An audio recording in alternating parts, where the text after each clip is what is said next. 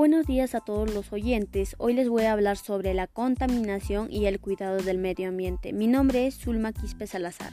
El nombre de mi podcast es la contaminación del aire. La contaminación del aire, como todos sabemos, es una mezcla de partículas sólidas y gases en el aire.